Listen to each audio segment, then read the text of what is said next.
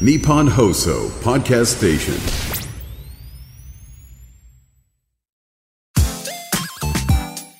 93 AM1242 日本放送青木愛スポーツトゥユー。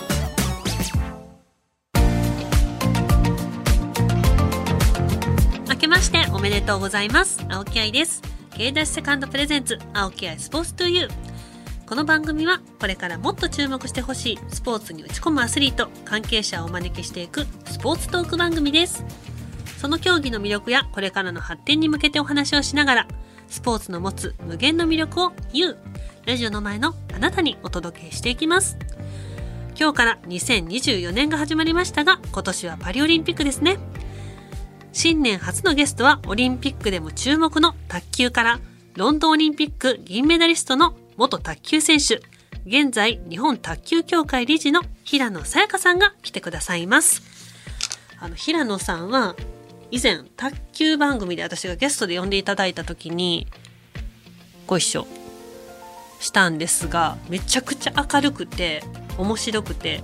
しかも説明がめちゃくちゃうまいので今回すごく分かりやすく卓球の話をしてくれると思いますってめっちゃハードル上げますけど。だから久々にお会いするのも楽しみやし卓球のねいろんな話聞けるの楽しみだなと思ってます。この後平野さんがいらっしゃいます。日本放送青木愛スポーツトゥユー。K ダッシュセカンドプレゼンツ青木愛スポーツトゥユー。それでは本日のゲストをご紹介しましょう。この方ですこんばんは、平野さやかです。よろしくお願いします。ご無沙汰してご無沙汰しておりますですね。お願いします。さあ改めまして元卓球選手で現在日本卓球協会理事の平野さやかさんですそれではプロフィールをご紹介します1985年栃木県のお生まれです5歳で卓球を始め2004年全日本卓球選手権大会シングルスで初優勝国際大会でも大活躍されますオリンピックには2008年北京2012年ロンドンと2大会連続で出場ロンドン大会では福原愛さん、石川佳純さんと共に団体戦で史上初の銀メダルを獲得されました。2016年に現役を引退され、現在は後進の指導やスポーツキャスターとして卓球の普及のためご活動。2022年から公益財団法人日本卓球協会理事も務められています。今回は平野さんと卓球との出会い、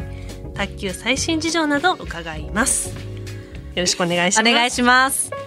5歳から卓球ですか、そうですね。まあもう、卓球選手も当時あるあるですけれども、もう両親が卓球をしていたという影響で、でも実は当時は私あの水泳習っていまして、あそうなんですね。そうなんです。水泳は何歳から？水泳はもうでも本当5歳ぐらいから。あもうほんじゃで同じぐらいのそうなん時期から。そうなんですよ。で、まあ、まあ両親が卓球をしていたので、うんうん。まあ、両親の練習とか試合に行って、まあ、ボールとかラケットで遊ぶみたいなことはあったんですけど、まあ、本格的に習うってなった時に、まあ、両親はもう共働きで母親もあの学校の先生をやっていたので。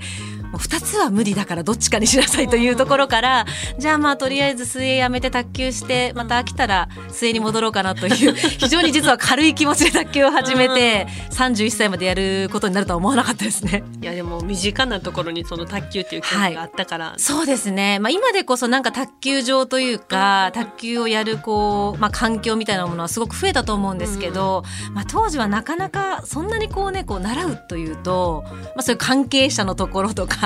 まあ家族がっていうパターンがまあ非常に多かったと思いますね。それ当時始められた時のコーチっていうのはちゃんとそのご両親以外にコーチが、そうですね。母親を、まあ、以前教えたことがあった先生のクラブチームみたいなところですね。なので、はい、もうクラブチームに通うというスタイルで、で、まあ、両親は卓球をしていたので、まあ、もちろん指導もできるんですけど、でも、やっぱりこう、親が、こう、指導者というかコーチだと、もう反抗して全然ダメなんですよ。でもなんか結構卓球って、はいなんか親がコーチされてるはい。イメージが強いです、多いあるんですよ。うん。もう最近ではもうお家に卓球台があってとか、うんうん。まあそれこそご両親がまあ直接指導されてるっていう方もいらっしゃるんですけど、私はもうそれじゃあもう全くうまくいかないというか、言うこと聞かなかったので、私も絶対そうやね ですよね。もいやしややってないですけど、はい。母もシングルやってなかったけど、はい。もしやっててはい。指導されるって言ったら、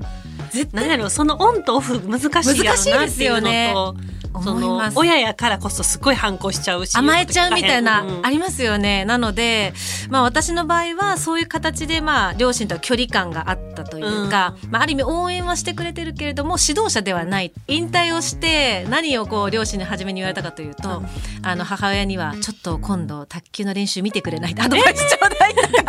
に。そう試合のベンチに入ってとか嫌だよとか言いながら、お母さんまだ卓球そうなんです。もうそれこそあの全国のマスターズとあか全ごい。国教職員の大会とか、うんうんまあ、そういうところで、まあ、楽しみながらも、まあ、やっぱりこう勝ちたいという気持ちで頑張ってるので。いやいやすごいコーチじゃないですか。いやいやいやメダリストそうベンチに入ったりとかしてなんか恥ずかしいですよね。なんかあの相手の選手の方とか握手するときに「あ平野さんですか?」って「そうなんですすいません」みたいな。はい。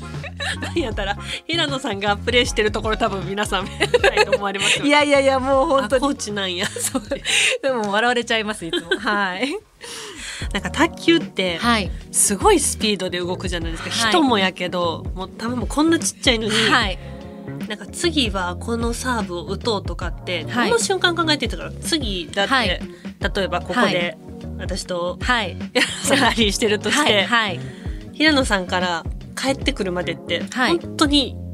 1秒はいはい。それぐらいじゃないですか、そうですね。その間にプンって考えられるも大のじゃない。なんて言うんですかね。こう戦術というか相手は次こういう場面の場合にはこんなサーブが多いとか、うんうんまあ、今ここを攻められているからここ次はここにこんな回転のサーブが来そうだなっていう予測があるうんうんうん。のと実際に打った瞬間に違うとか、うんもちろんその読みを外すみたいなことがあるので、そのこうやり合いっていうんですかね。うんうん。だから卓球の場合は考えて打っているとこと反射的に手が出たみたいなそれのこう組み合わせでこう一球のラリーがなんかこう続いていくようなそんなイメージですかね。もう考えてるよりなさそうですねもう考えてる間にもうはい、ボールが来ちゃうみたいな。なので、こう、なんか反復練習みたいなものが割と重要で、なんか意識して打つっていうのも、その無意識でできるっていうところまで持っていかないとなかなかあの速さの中で体がこう反応していかないっていう。あのボールってはい。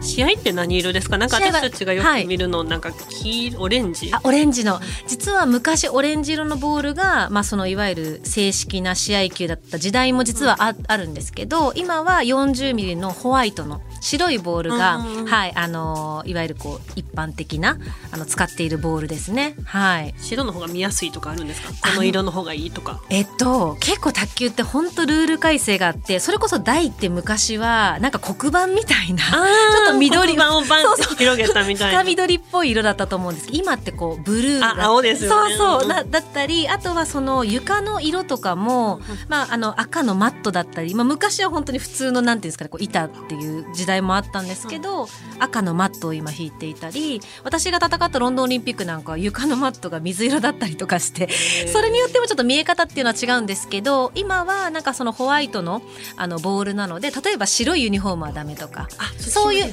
はい、確かに全然見えない見えなくで 重なっちゃったりするんでそういうのはありますけど。はいそうなんです。そのボールの素材っていうのはあれ、はい。何なんですか？今は実はプラスチックなんですけど今は？今はなんです。はい実は2014年の秋ぐらいまではボールの性質はセルロイド製のボールで。セルロイド？そうなんです。なのであの私もその時はまあ現役だったのでそのまあルール改正というか素材が変わるっていう、まあ、時期あの現役でプレーしたんですけど、初めのこうランダって言ってフォアハンドでポンポンポンポンと準備体操みたいな打ち合った時はあれ？全然変わんないなと思ったんですよ。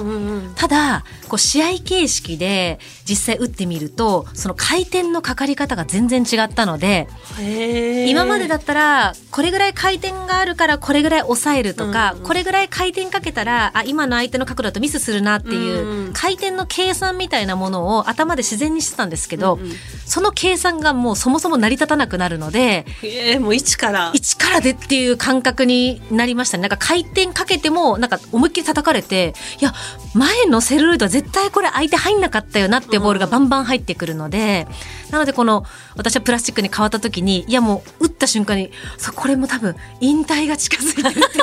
本当思っちゃいました。あのラケットっていうのは、試合の時はどれぐらい持っていくんですか？一つだけ。あ私はいわゆるスペアラケットっていうのを持っていて、ででもなんかこれってすごく難しいんですけど卓球ってそのすごく繊細な部分があるので、うん。同じなんか種類とかラバーも同じ種類のものを貼り合わせてるんですけど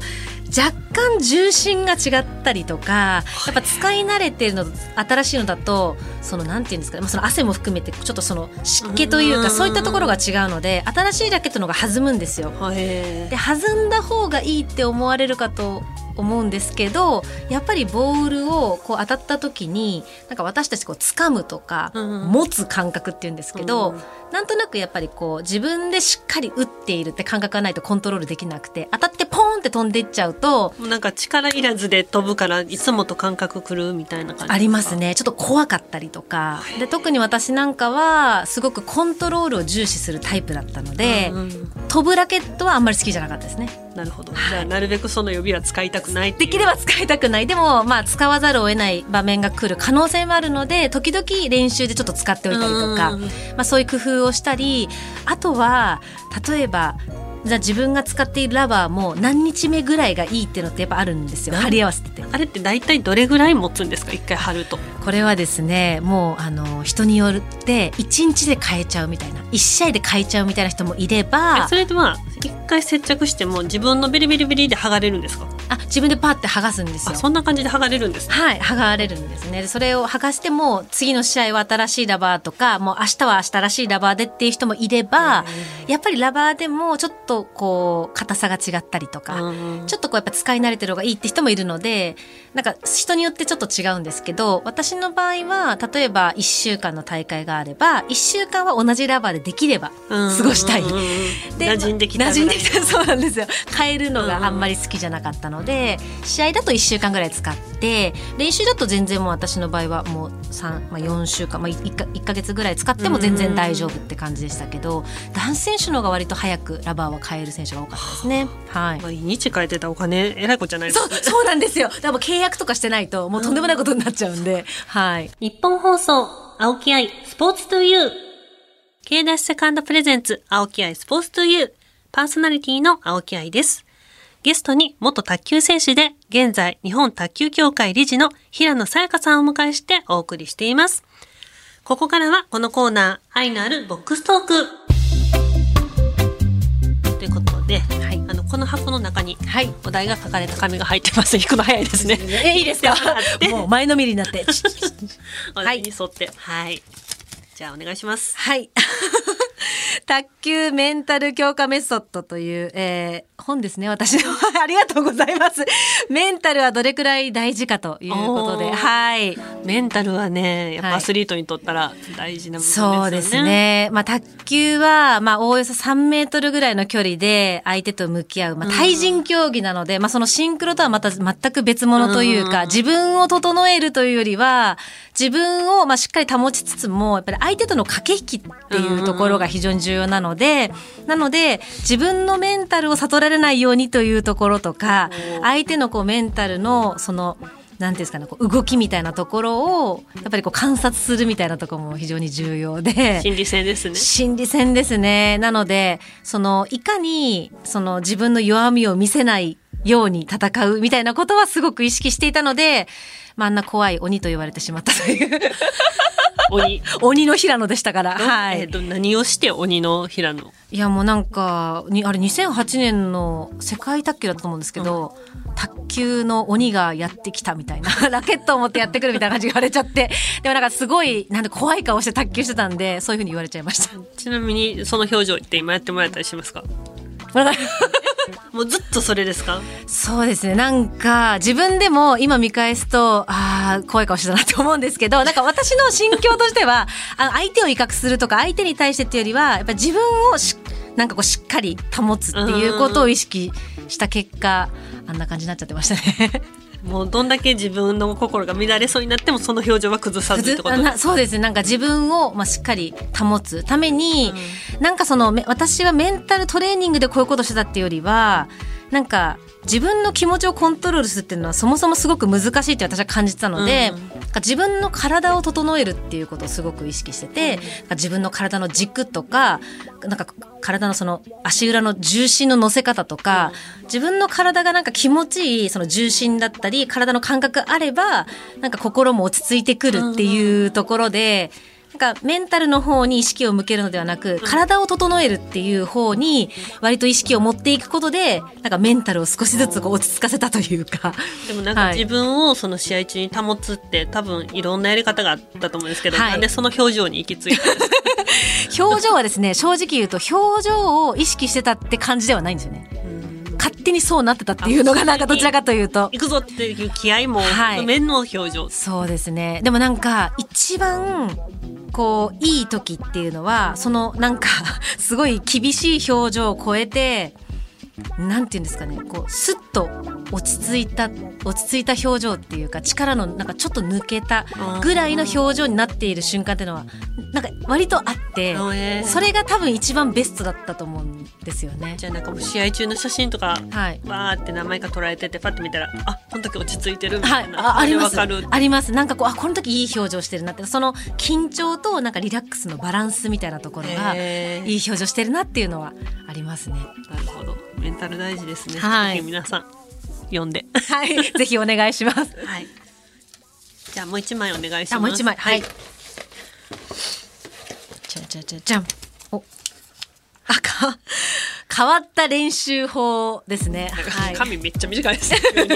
髪のサイズが。はい、変わった練習法というと、まあ、まず一つは、あの、古武術という、卓球とは全く、はい、違う分野の先生にアドバイスをいただくということに挑戦した時もありました。こぶ古武術ってなんかあんまピンとこないじゃないですか。まあなんか簡単にちょっとイメージしていただくというと、まあ体の使い方をまあ研究されている方っていう風にちょっとなんかあのイメージしてもらえるといいと思うんですけど、まあどっちかというとまあ武術系というか、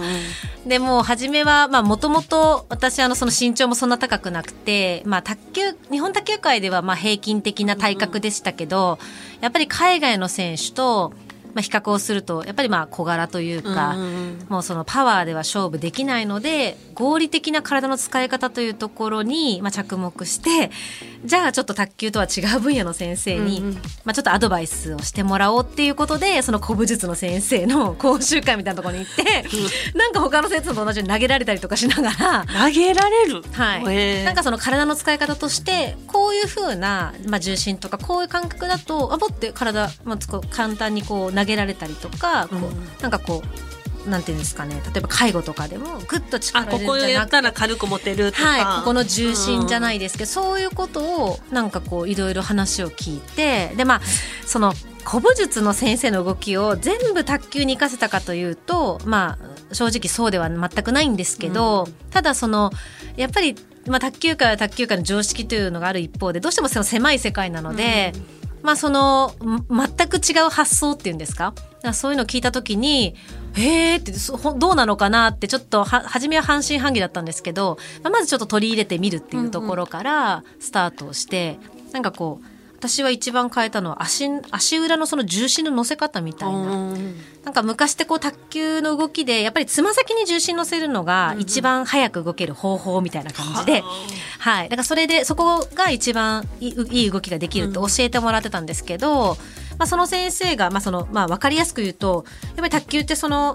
まあ前後左右にいろんなところにこう振り回されるので、うんうんまあその体の軸みたいなところがつま先に重心を乗せすぎるとやっぱりこう不安定になる。うんっていうところで、なんかもうちょっと足裏全体を使ったらいいんじゃないみたいなことを言われた時に、いや、真逆じゃないですか。につま先にって言われてたのに、うん足裏全体、いや、ちょっとよくわかんないなっていう感じだったんですけど、まあ確かにその重心の乗せる位置みたいなのをこうちょっと調整してみると、自分の体の軸っていうのを、なんかこうより感じるようになって、うん体感っていうんですかね。で、それで私なんかは割とそこで安定感というか、バランス感覚みたいなものは、すごく、なんかこうしっくりくるものがあって、はい。まあちょっと、まあ当時はいろいろ言われましたけどね、やっぱり古武術の先生に何が卓球の動きわかるんだみたいなことをやっぱおっしゃる方もいらっしゃったんですけど、うんまあでも私はこう挑戦してよかったなと思います。うん古武術が古武術生かされたはい、はい。なかなか古武術っていうのを発想がないですよね。卓球のの三毛はその卓球部の監督さんがちょっとまあこういう先生のとこ行ってみるのはどうかみたいな感じで、はい、アドバイスいただいたりとかそれこそあの先ほども話してたメンタルのところでは、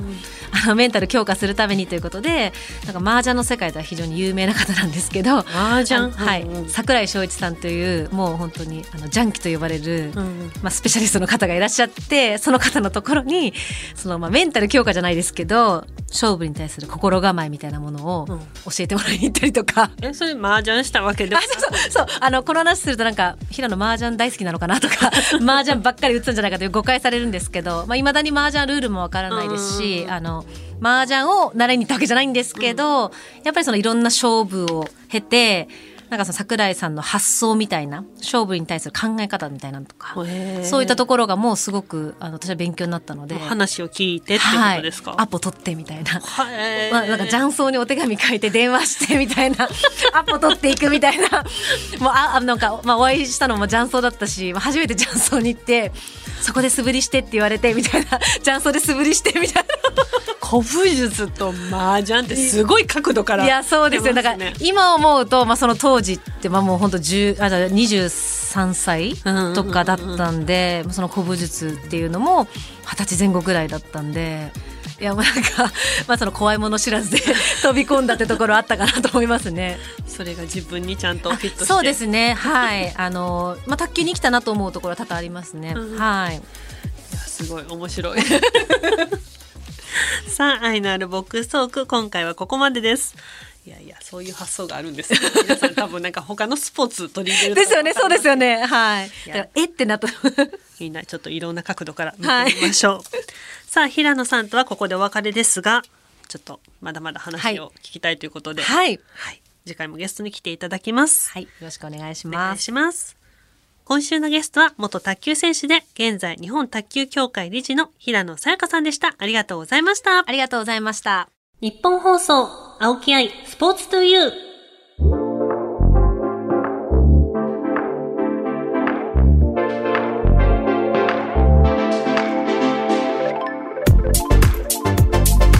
さあ、まもなくお別れです。